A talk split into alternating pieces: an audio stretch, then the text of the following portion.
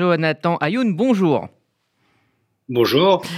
Merci d'être avec nous euh, ce matin sur RCG. Vous avez fait un travail impressionnant d'écrire euh, donc 2000 ans d'histoire d'antisémitisme en 4 fois 52 minutes avec euh, Judith Cohen-Solal et Laurent Jaoui. Vous êtes un petit peu les, les Salomon Ibn Verga du 21e siècle. Ceux qui regarderont ce documentaire comprendront. comment vous avez abordé cette, cette tâche eh bien, il s'agissait d'être le plus rigoureux possible, donc dans un récit très chronologique. C'était le cadre qui était défini par Arte et par la société de production Effervescence et la productrice Simone Harari-Beaulieu.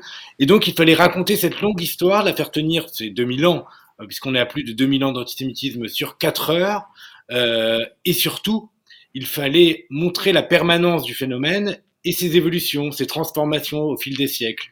Donc euh, voilà, voilà un peu comment on l'a abordé, avec cette, cette envie de s'appuyer sur le travail des chercheurs, et des recherches les plus avancées de ces dernières années. Et donc, on leur laisse la parole, on leur permet aussi de porter également le récit.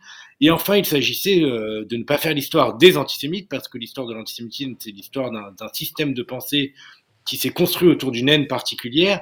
Et donc, ce n'est pas que l'histoire des antisémites, ce n'est pas que l'histoire des violences à l'égard des juifs, bien que c'est euh, ce qui est le plus tragique et ce qu'il faut bien évidemment donner à voir pour pour mieux saisir euh, la gravité du phénomène, mais il s'agissait aussi de raconter euh, donc l'histoire d'un mouvement, d'une pensée, d'une idée, où euh, d'ailleurs parfois elle peut sévir sans avoir besoin de présence de juifs réels. Oui, vous avez voulu aussi remonter aux, sources, expliquer l'origine des stéréotypes antisémites, et en disant ça, je pense au lien supposé par exemple entre juifs et argent. Est-ce que expliquer un stéréotype, c'est le meilleur moyen de le combattre?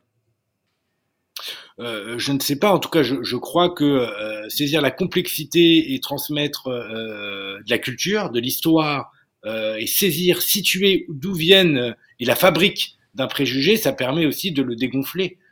Et, et, de comprendre l'usage qui en a été fait à travers les temps, ça permet de mieux combattre l'usage qui pourrait en être fait aujourd'hui. Donc de savoir que par exemple l'association Juif Argent s'est cristallisée au Moyen Âge dans le XIIe siècle pour être un instrument politique au service des souverains qui euh, voulaient euh, eh bien cantonner les juifs au rôle de prêteurs de gages ou de, de contrôleurs des taxes pour ensuite leur pomper bah, le, la finance pour, pour qu'ils leur servent de soupape financière et que c'est parce que c'était une minorité persécutée, donc qu'ils ne pouvaient pas représenter un risque de prise de pouvoir à leur égard, comprendre que cela vient de là et que donc euh, euh, après euh, cette discrimination elle a été retournée contre eux puisqu'on leur a reproché de s'accaparer le pouvoir, eh bien, ça c'est selon moi une manière assez salutaire de déconstruire l'association Juif Argent qui s'est reconstruit à partir du 19e siècle avec la, euh, cette idée de juifs capitalistes et de juifs, euh,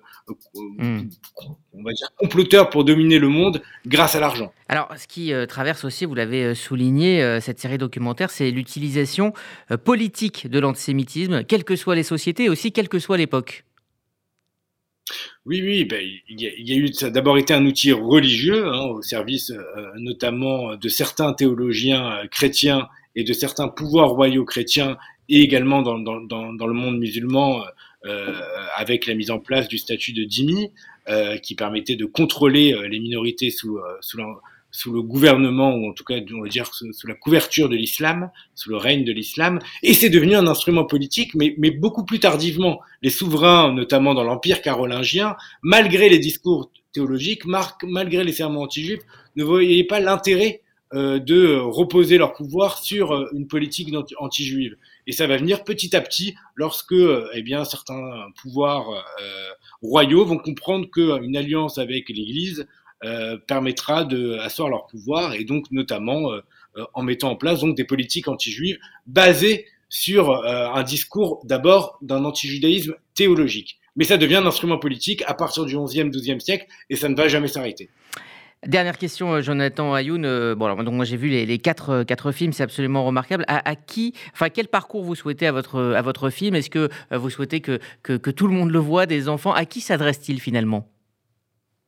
Il est, il, n'est pas construit pour s'adresser à un public cible, à un public particulier. Il n'y avait pas de logique marketing dans la fabrication d'une œuvre audiovisuelle. L'idée, c'était de faire le film qui nous nous semblait le plus pertinent, à la fois en voulant saisir la nuance et les complexités du phénomène, et tout en le rendant le plus accessible et le plus clair possible. Et notamment, par exemple, le fait d'utiliser des images de Ubisoft, d'un jeu vidéo qui s'appelle Assassin's Creed, qui sont les reconstitutions 3D les plus, les plus développées. On nous a beaucoup dit, mais, c'est pour toucher les jeunes. Non, non, c'était parce qu'il nous semblait que c'était la meilleure manière de mettre en image cette histoire, après que cela touche aussi les jeunes, tant mieux, et c'est un de nos objectifs, mais on n'avait pas, on n'a pas fabriqué ce film, on n'a pas construit ce récit pour le destiner à un public particulier. Maintenant, de savoir qu'il va être dans des bibliothèques, qu'il va être projeté comme ça a déjà été le cas dans des universités ou auprès des classes, euh, c'est un point en effet qui nous touche et qui a toute son importance.